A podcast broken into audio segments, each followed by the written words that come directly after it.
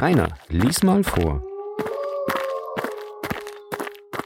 14. Kapitel Der Hund der Baskervilles Einer von Sherlock Holmes' Fehlern war, wenn man dies überhaupt einen Fehler nennen kann, dass er eine große Abneigung dagegen hatte, von seinen Plänen etwas mitzuteilen, bevor der Augenblick der Ausführung da war. Zum Teil beruhte dies unzweifelhaft auf der Überlegenheit seiner Natur. Er liebte es, sich als Herrn und Meister zu zeigen und seine Umgebung zu überraschen. Zum anderen aber lag es an seiner beruflichen Vorsicht. Er wollte nichts dem Zufall überlassen. Das Ergebnis war jedenfalls eine harte Geduldsprobe für seine Helfer und Mitarbeiter. Ich hatte schon oft darunter gelitten, aber niemals so sehr wie während unserer langen Fahrt in der Dunkelheit. Der große Schlag stand unmittelbar bevor, endlich sollte die Entscheidung fallen, und doch hatte Holmes noch kein Wort gesagt, und ich konnte mich nur in Vermutungen über seine Pläne ergehen. Meine Nerven waren fast bis zur Unerträglichkeit angespannt, als ich rechts und links von unserem schmalen Landweg düstere, weite Flächen bemerkte und an dem mir ins Gesicht schlagenden kalten Wind erkannte, dass wir wieder auf dem Moor angelangt waren. Jeder Schritt der Pferde, jede Umdrehung der Räder brachte uns dem Ende unseres Abenteuers näher. Da der Kutscher auf dem Bock unseres Mietwagens jedes Wort hören konnte, so mussten wir uns in unserem Gespräch großen Zwang antun und durften uns nur über gleichgültige Gegenstände unterhalten. Das fiel uns in unserer begreiflichen Aufregung nicht leicht. Ich atmete daher erleichtert auf, als wir bei Franklins Haus vorbeikamen. Endlich näherten wir uns Baskerville Hall und damit dem Schauplatz der Handlung. Wir fuhren nicht beim Haupteingang vor, sondern ließen den Wagen in der Allee halten und stiegen aus. Der Kutscher wurde entlohnt und wir machten uns zu Fuß auf den Weg nach Merripit House. Sind Sie bewaffnet, Lestrade? Der kleine Detektiv lächelte. Solange ich meine Hosen anhabe, habe ich eine Hüfttasche. Und solange ich meine Hüfttasche habe, ist auch was darin. Gut, mein Freund und ich sind ebenfalls auf alle Notfälle vorbereitet. Sie sind sehr verschlossen, Herr Holmes. Mit was für einem Spiel haben wir es eigentlich zu tun? Mit einem Geduldsspiel. Wahrhaftig, das hier scheint keine sehr angenehme Gegend zu sein bemerkte der Detektiv, indem er fröstelnd seinen Überrock dichter zuzog und dabei einen Blick auf die düstere Hügelkette warf und auf den riesigen Nebelsee, der über dem Grimpener Moor lag. Gerade vor uns sehe ich die Lichter eines Hauses. Das ist der Merripit House, das Ziel unserer Wanderung. Ich muss Sie jetzt ersuchen, auf den Zehenspitzen zu gehen und im Flüsterton zu sprechen, wenn Sie etwas zu sagen haben. Vorsichtig gingen wir den Fußweg entlang auf das Haus zu, aber als wir noch ungefähr zweihundert Schritte davon entfernt waren, ließ Holmes uns Halt machen und sagte Weiter brauchen wir nicht zu gehen. Die Felsen hier zu Rechten geben ein ausgezeichnetes Versteck ab. Müssen wir hier warten? Ja, wir wollen uns in den Hinterhalt legen. Gehen Sie in diese Höhlung hinein, Lestrade. Du warst drin im Haus, nicht wahr, Watson? Kannst du die Lage der verschiedenen Zimmer angeben? Was sind das für Gitterfenster an unserem Ende hier? Ich glaube, es sind die Küchenfenster. Und das Fenster weiter weg, aus dem der helle Lichtschein herausfällt? Der gehört ganz bestimmt zum Speisezimmer. Die Vorhänge sind zurückgezogen. Du weißt am besten hier Bescheid. Krieche sacht heran und sieh mal zu, was drinnen vorgeht. Aber lass sie um Gottes Willen nicht merken, dass sie beobachtet werden. Ich schlich den Fußpfad entlang und duckte mich dann hinter die niedrige Mauer, die den verwahrlosten Obstgarten umgab. An dieser hinkriechend kam ich zu einer Stelle, wo ich ungehindert in das gardinenlose Fenster hineinsehen konnte. In dem Zimmer befanden sich nur zwei Männer, Sir Henry und Stapleton. Sie saßen an dem runden Tisch einander gegenüber und wandten mir ihr Profil zu. Beide rauchten. Vor ihnen auf dem Tisch standen Kaffeetassen und Weingläser. Stapleton sprach lebhaft, aber der Baronet sah bleich und zerstreut aus.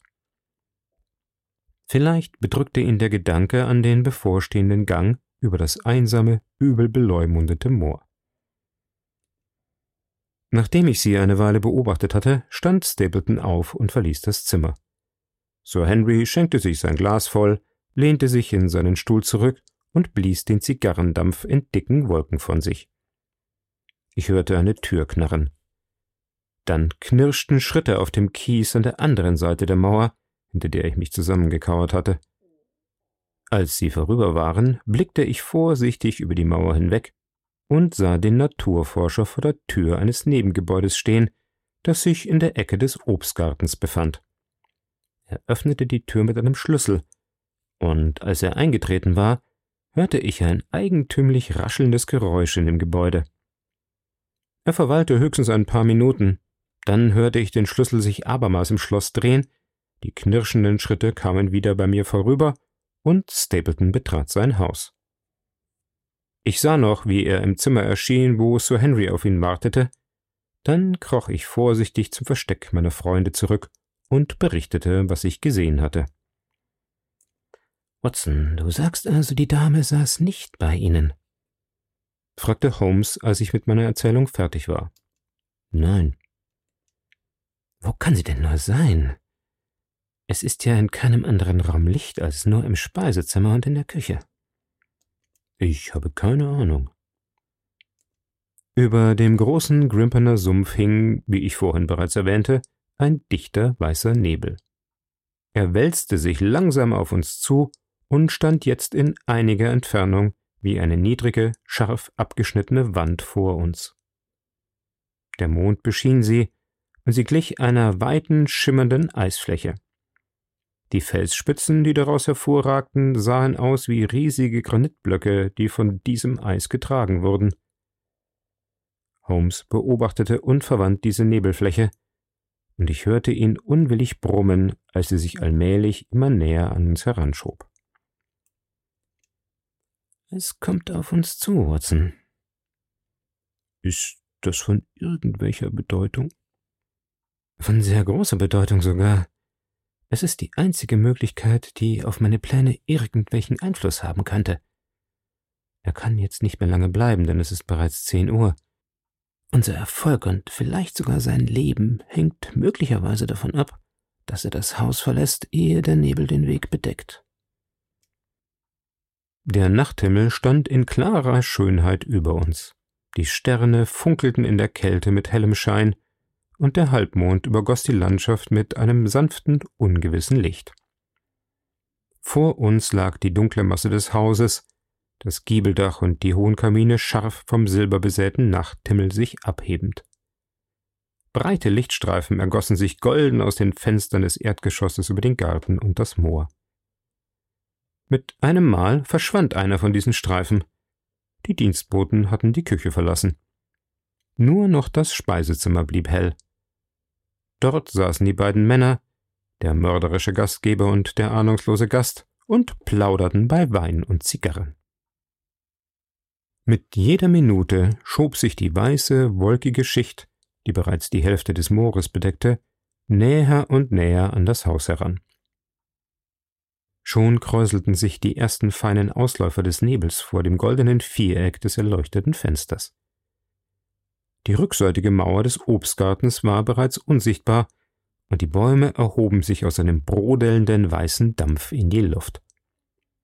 Und schon wälzten sich Nebelstreifen um die Ecke des Hauses herum und vereinigten sich allmählich zu einer dichten, glatt abgeschnittenen Wolke, über welcher das obere Stockwerk und das Dach des Hauses wie ein Gespensterschiff auf seltsamem Meer schwammen.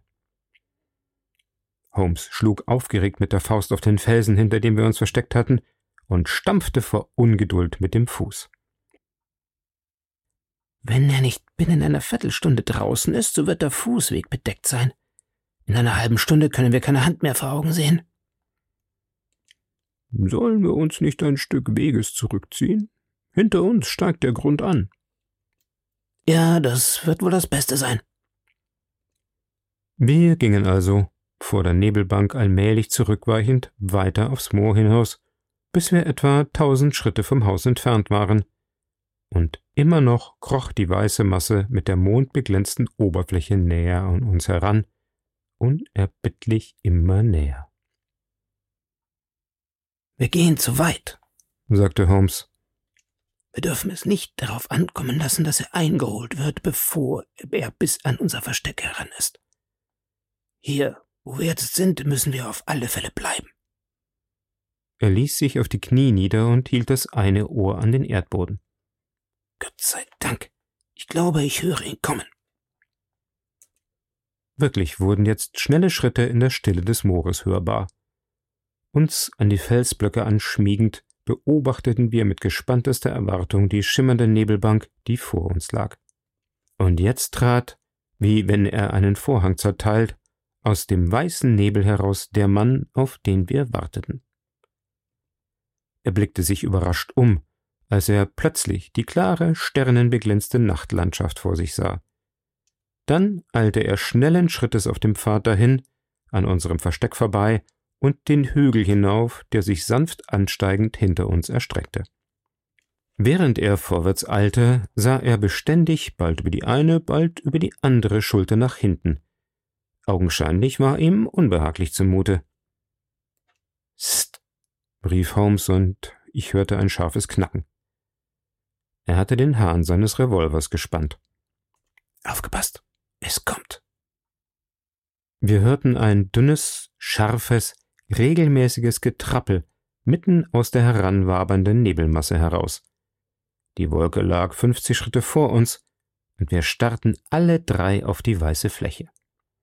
Was für ein Grauen würde aus ihr hervorbrechen.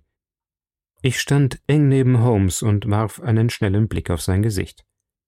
Er war bleich, aber offenbar frohlockte er innerlich. Seine Augen funkelten hell im Mondenschein. Dann aber traten sie jählings aus den Höhlen. Er starrte gebannt und seine Lippen öffneten sich in maßlosem Erstaunen. Im selben Augenblick stieß Lestrade einen Schrei des Entsetzens aus und warf sich mit dem Gesicht auf die Erde. Ich sprang auf. Meine zitternde Hand umklammerte den Revolver, aber ich konnte nicht schießen. Ich war gelähmt von dem Anblick des grausigen Geschöpfes, das aus dem Nebel auf uns zugesprungen kam. Es war ein Hund. Ein riesiger, kohlschwarzer Hund aber ein Hund, wie keines Menschen Augen ihn jemals gesehen haben. Feuer sprühte aus dem offenen Rachen hervor, die Augen glühten, Schnauze, Lefzen und Wamme waren von den lodernden Flammen umgeben. Ein Wahnsinniger könnte sich in seinen Fieberträumen kein wilderes, grausigeres Ungeheuer vorstellen. Wie ein Geschöpf der Hölle brach die schwarze Bestie aus dem weißen Dunst hervor. In langen Sätzen sprang der riesige schwarze Hund den schmalen Weg entlang. Die Nase dicht über dem Erdboden haltend, folgte er den Fußspuren unseres Freundes.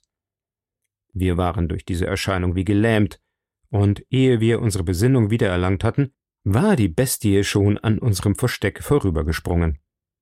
Dann feuerten Holmes und ich gleichzeitig, und ein schauerliches Geheul bewies uns, dass wenigstens einer von uns getroffen haben musste. Doch der Hund ließ sich nicht aufhalten, sondern jagte mit unverminderter Schnelligkeit weiter. In ziemlich weiter Entfernung sahen wir Sir Henry auf dem Weg stehen. Er mit kreideweißem Antlitz, dessen Blässe durch den voll darauf fallenden Mondschein noch mehr hervorgehoben wurde, blickte er sich um, die Hände hatte er voller Entsetzen emporgeworfen, und hilflos starrte er auf das grausige Ungeheuer, das auf ihn losgesprungen kam aber das Schmerzgeheul des Hundes zerstreute alle unsere Furcht. Wenn er verwundet war, so war er ein Erdengeschöpf, und wenn wir ihn verwunden konnten, so konnten wir ihn auch töten. Niemals habe ich einen Menschen rennen sehen, wie Sherlock Holmes in diesem entscheidenden Augenblick rannte. Ich gelte für einen schnellen Läufer, aber ich blieb weit hinter meinem Freund zurück, und in gleicher Entfernung hinter mir folgte erst der kleine Londoner Detektiv. Vor uns hörten wir Schrei auf Schrei, die gellenden Angstrufe des Baronetts und dazwischen das tiefe Gebell des Hundes.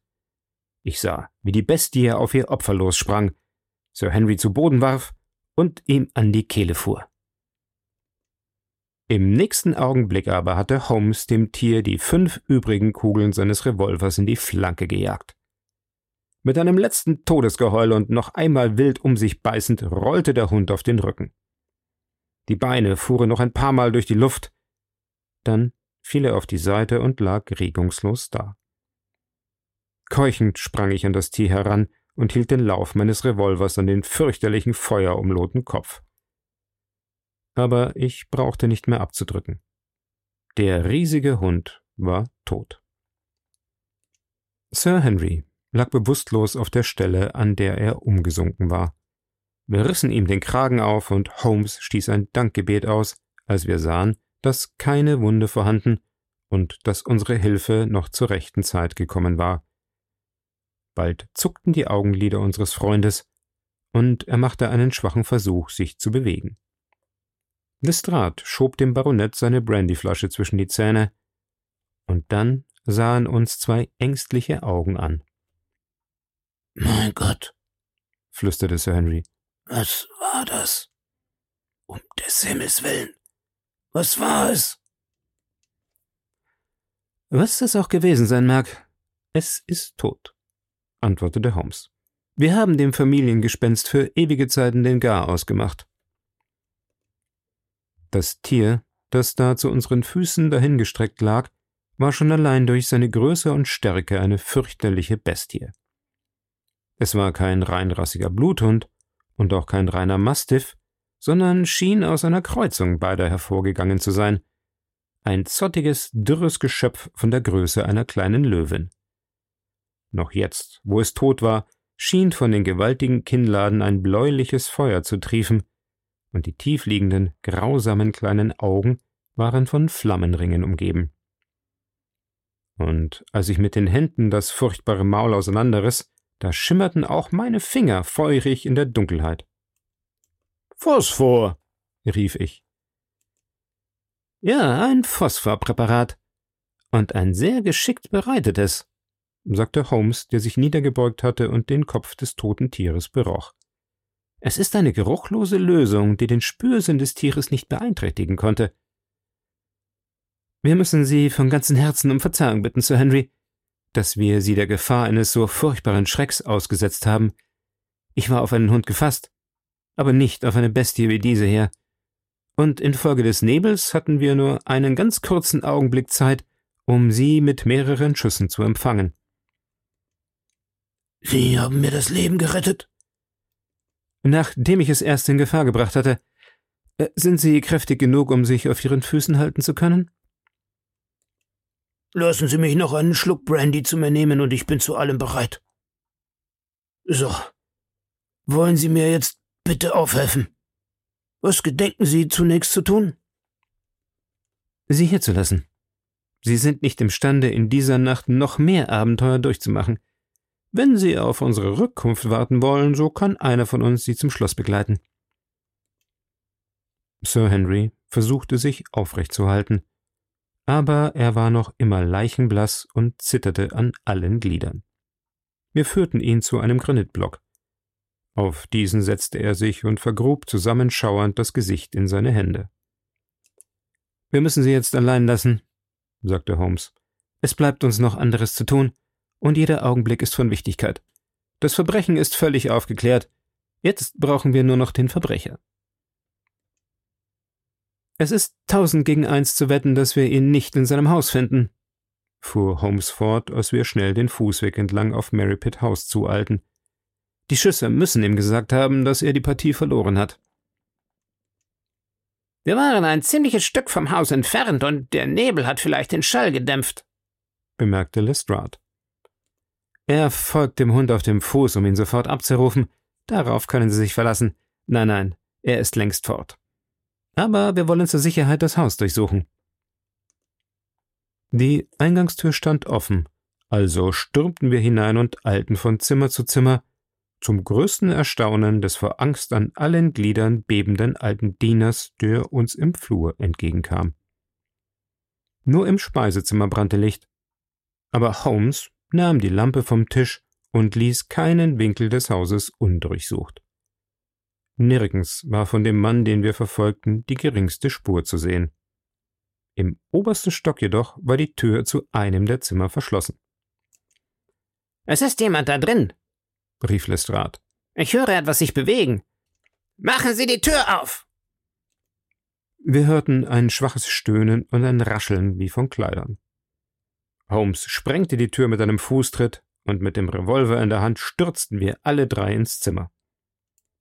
Aber wir fanden keine Spur von dem verzweifelten Schurken, den wir zu sehen erwarteten.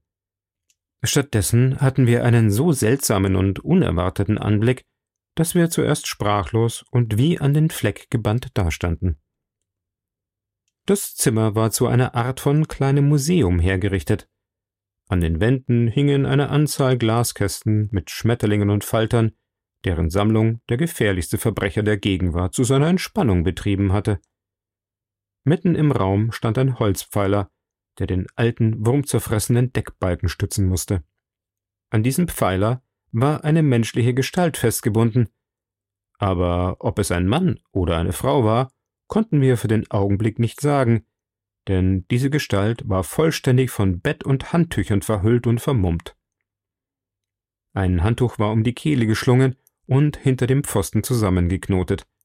Ein zweites bedeckte den unteren Teil des Gesichtes, und über diesem starrten uns zwei dunkle Augen entgegen. Augen voll Schmerz und Scham und Angst.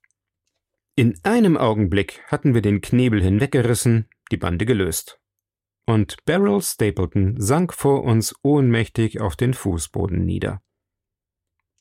Als ihr schönes Haupt sich auf ihre Brust neigte, konnte ich klar und deutlich eine rote Strieme vom Hieb einer Reitpeitsche erkennen. Diese Bestie, berief Holmes. Schnell, Lestrade, Ihre Brandyflasche. Setzt sie auf den Stuhl. Von den erlittenen Misshandlungen und der Erschöpfung ist sie ohnmächtig geworden. Nach einer kurzen Weile schlug sie die Augen auf und fragte Ist er gerettet? Hat er sich in Sicherheit bringen können? Er kann uns nicht entkommen. Nein, nein, ich meinte nicht meinen Mann. Aber Sir Henry, ist er in Sicherheit? Ja. Und der Hund? Der ist tot. Gott sei Dank, Gott sei Dank. Oh, dieser Schuft. Sie sehen, wie er mich behandelt hat. Sie streifte ihre Ärmel zurück, und wir sahen voll Entsetzen, dass beide Arme mit blutigen Striemen bedeckt waren. Aber das ist nichts, gar nichts, fuhr sie fort. Wie hat er erst meine Seele gequält und gefoltert? Und alles habe ich ertragen können. Misshandlungen, Einsamkeit, ein Leben voller Enttäuschung, alles solange ich mich noch an die Hoffnung klammern durfte, dass seine Liebe mir gehört. Aber jetzt weiß ich, dass er mich auch darin hintergangen hat, dass ich nur sein Werkzeug war. Bei diesen Worten brach sie in ein leidenschaftliches Schluchzen aus. Sie sind ihm nicht wohlgesonnen, gnädige Frau, sagte Holmes. Nun, so sagen Sie uns, wo wir ihn finden können. Wenn Sie ihm je bei seinem bösen Werk beigestanden haben, so helfen Sie dafür jetzt uns und machen Sie damit alles wett. Es gibt nur einen Platz, wohin er geflohen sein kann, antwortete sie. Auf einer Insel mitten im großen Sumpf ist eine alte Zinngrube. Dort hielt er seinen Hund, und dort hatte er auch allerhand Vorkehrungen getroffen, um für alle Fälle eine Zuflucht zu haben. Dorthin muss er geflohen sein. Die Nebelbank lag dick wie weiße Wolle an den Fensterscheiben. Holmes hielt die Lampe ans Fenster und sagte Sehen Sie, niemand könnte in dieser Nacht einen Weg durch das Grimpener Moor finden. Sie klatschte lachend in die Hände. Ihre weißen Zähne blitzten und ihre Augen funkelten in wilder Freude, als sie rief Den Weg hinein findet er vielleicht, aber nie und nimmer den Weg heraus. Wie kann er heute Nacht die Stecken finden, die wir beide, er und ich, zusammen einpflanzten, um den schmalen Fußweg durch den Morast zu kennzeichnen? Oh, hätte ich sie nur heute herausreißen können, dann müsste er rettungslos in ihre Hände fallen. Wir sahen ein, dass an eine Verfolgung nicht zu denken war, solange der Nebel über dem Moor lag. Wir ließen daher Lestrade in Merripit House zurück und Holmes und ich gingen mit dem Baronet nach Baskerville Hall. Wir konnten ihm die Wahrheit über die Stapletons nicht länger verschweigen, aber er nahm den Schlag tapfer, als er erfuhr, dass die Frau, die er geliebt hatte, die Gattin eines Mörders war. Die Abenteuer dieser Nacht waren jedoch zu viel für seine Nerven gewesen, und ehe der Morgen anbrach, lag er im Delirium eines hohen Fiebers, und wir mussten ihn der Pflege des Dr. Mortimer anvertrauen. Die beiden wollten gemeinsam auf eine Weltreise gehen, damit Sir Henry wieder zu dem gesunden, kräftigen Mann wird, der er vor dem Antritt seiner Herrschaft über dieses unheilvolle Anwesen war. Und nun komme ich schnell zum Schluss dieses einzigartigen Berichtes, in dem ich versucht habe, den Leser an den dunklen Ängsten und vagen Überlegungen teilhaben zu lassen, die unser Leben so lange überschatteten und die auf so tragische Weise endeten. Am Morgen nach dem Tod des Hundes lichtete sich der Nebel, und Frau Stapleton führte uns zu der Stelle, wo der von ihnen entdeckte Pfad durch den Sumpf begann. Als wir sahen, mit welchem Eifer und welcher Freude sie uns auf die Fährte ihres Mannes setzte, begannen wir zu begreifen, wie furchtbar das Leben dieser Frau gewesen sein muss. Wir ließen sie auf einer schmalen Halbinsel aus festem, torfigem Untergrund zurück, die sich in den ausgedehnten Sumpf erstreckte. Ab deren Ende bezeichneten nur gelegentlich gesteckte dünne Stöckchen die Zickzackwindungen des Pfades von einem Binsenbüschel zum nächsten. Zwischen von grünem Schaum bedeckten Gruben und fauligen Schlammlöchern die dem Unkundigen zum Verhängnis gedeihen mussten. Fauliges Ried und üppige, schleimige Wasserpflanzen verbreiteten einen dumpfen Verwesungsgeruch, und ein falscher Schritt ließ uns mehr als einmal bis zu den Hüften in dem dunklen, wabernden Schlamm versinken, der weit um uns herum in Wellen schwappte. Sein zäher Griff sog an unseren Sohlen, und wenn wir darin einsanken, war es, als zöge uns eine bösartige Hand in die obszöne Tiefe herab, so grimmig und zielgerichtet schien die Umklammerung zu sein. Nur ein einziges Mal bemerkten wir an einer Spur, dass ein Mensch vor uns den gefährlichen Weg gegangen war. Auf einem Büschel Riedgras, der aus dem schlammigen Untergrund ragte, lag ein dunkler Gegenstand. Holmes sank bis an den Leib in den Morast, als er, um sich des Gegenstandes zu bemächtigen, abseits des Weges trat. Und wären wir nicht gewesen, so hätte sein Fuß niemals wieder festen Grund betreten. Er hielt einen alten schwarzen Schuh empor. Auf dem Innenleder fanden wir den Stempel. Myers, Toronto, Kanada. Der Fund ist ein Moorbad wert, sagte Holmes. Es ist der abhandengekommene Schuh unseres Freundes Sir Henry. Stapleton hat ihn auf seiner Flucht weggeworfen. Richtig. Er behielt ihn wohl, nachdem er ihn benutzt hatte, um den Hund auf die Fährte zu setzen. Auf der Flucht, als er wusste, dass das Spiel verloren war, hielt er den Schuh noch immer in der Hand. Und an dieser Stelle warf er ihn von sich. Wir wissen also wenigstens so viel, dass er bis hierher gekommen ist. Aber mehr sollten wir über Stapletons Schicksal nie erfahren. Wir waren nur auf Vermutungen angewiesen. Gewissheit erlangten wir nicht. Wir konnten nicht erwarten, Fußspuren im Sumpf zu finden, denn jede Höhlung wurde sofort von dem aus der Tiefe aufsteigenden Morastwasser gefüllt und war in wenigen Augenblicken wieder der Oberfläche gleichgemacht. Als wir endlich auf festeren Grund kamen, sahen wir uns alle drei eifrig suchend und erwartungsvoll nach Spuren um. Wir fanden keine. Wenn der spurenlose Erdboden uns die Wahrheit sagte, so hat Stapleton niemals die Rettungsinsel im Sumpf erreicht, zu der er sich durch Nacht und Nebel durchkämpfen wollte. Irgendwo mitten im großen Grimpener Sumpf, tief in den fauligen Morast hinabgezogen, liegt für immer der Mann mit dem kältesten Mörderherzen begraben. Dass er auf dem morastumgürteten Eiland oft Gewalt haben musste, ergab sich aus mancherlei Anzeichen. Von der verlassenen Zinngrube war nur noch ein großes Triebrad und ein halb zugeschütteter Schacht übrig.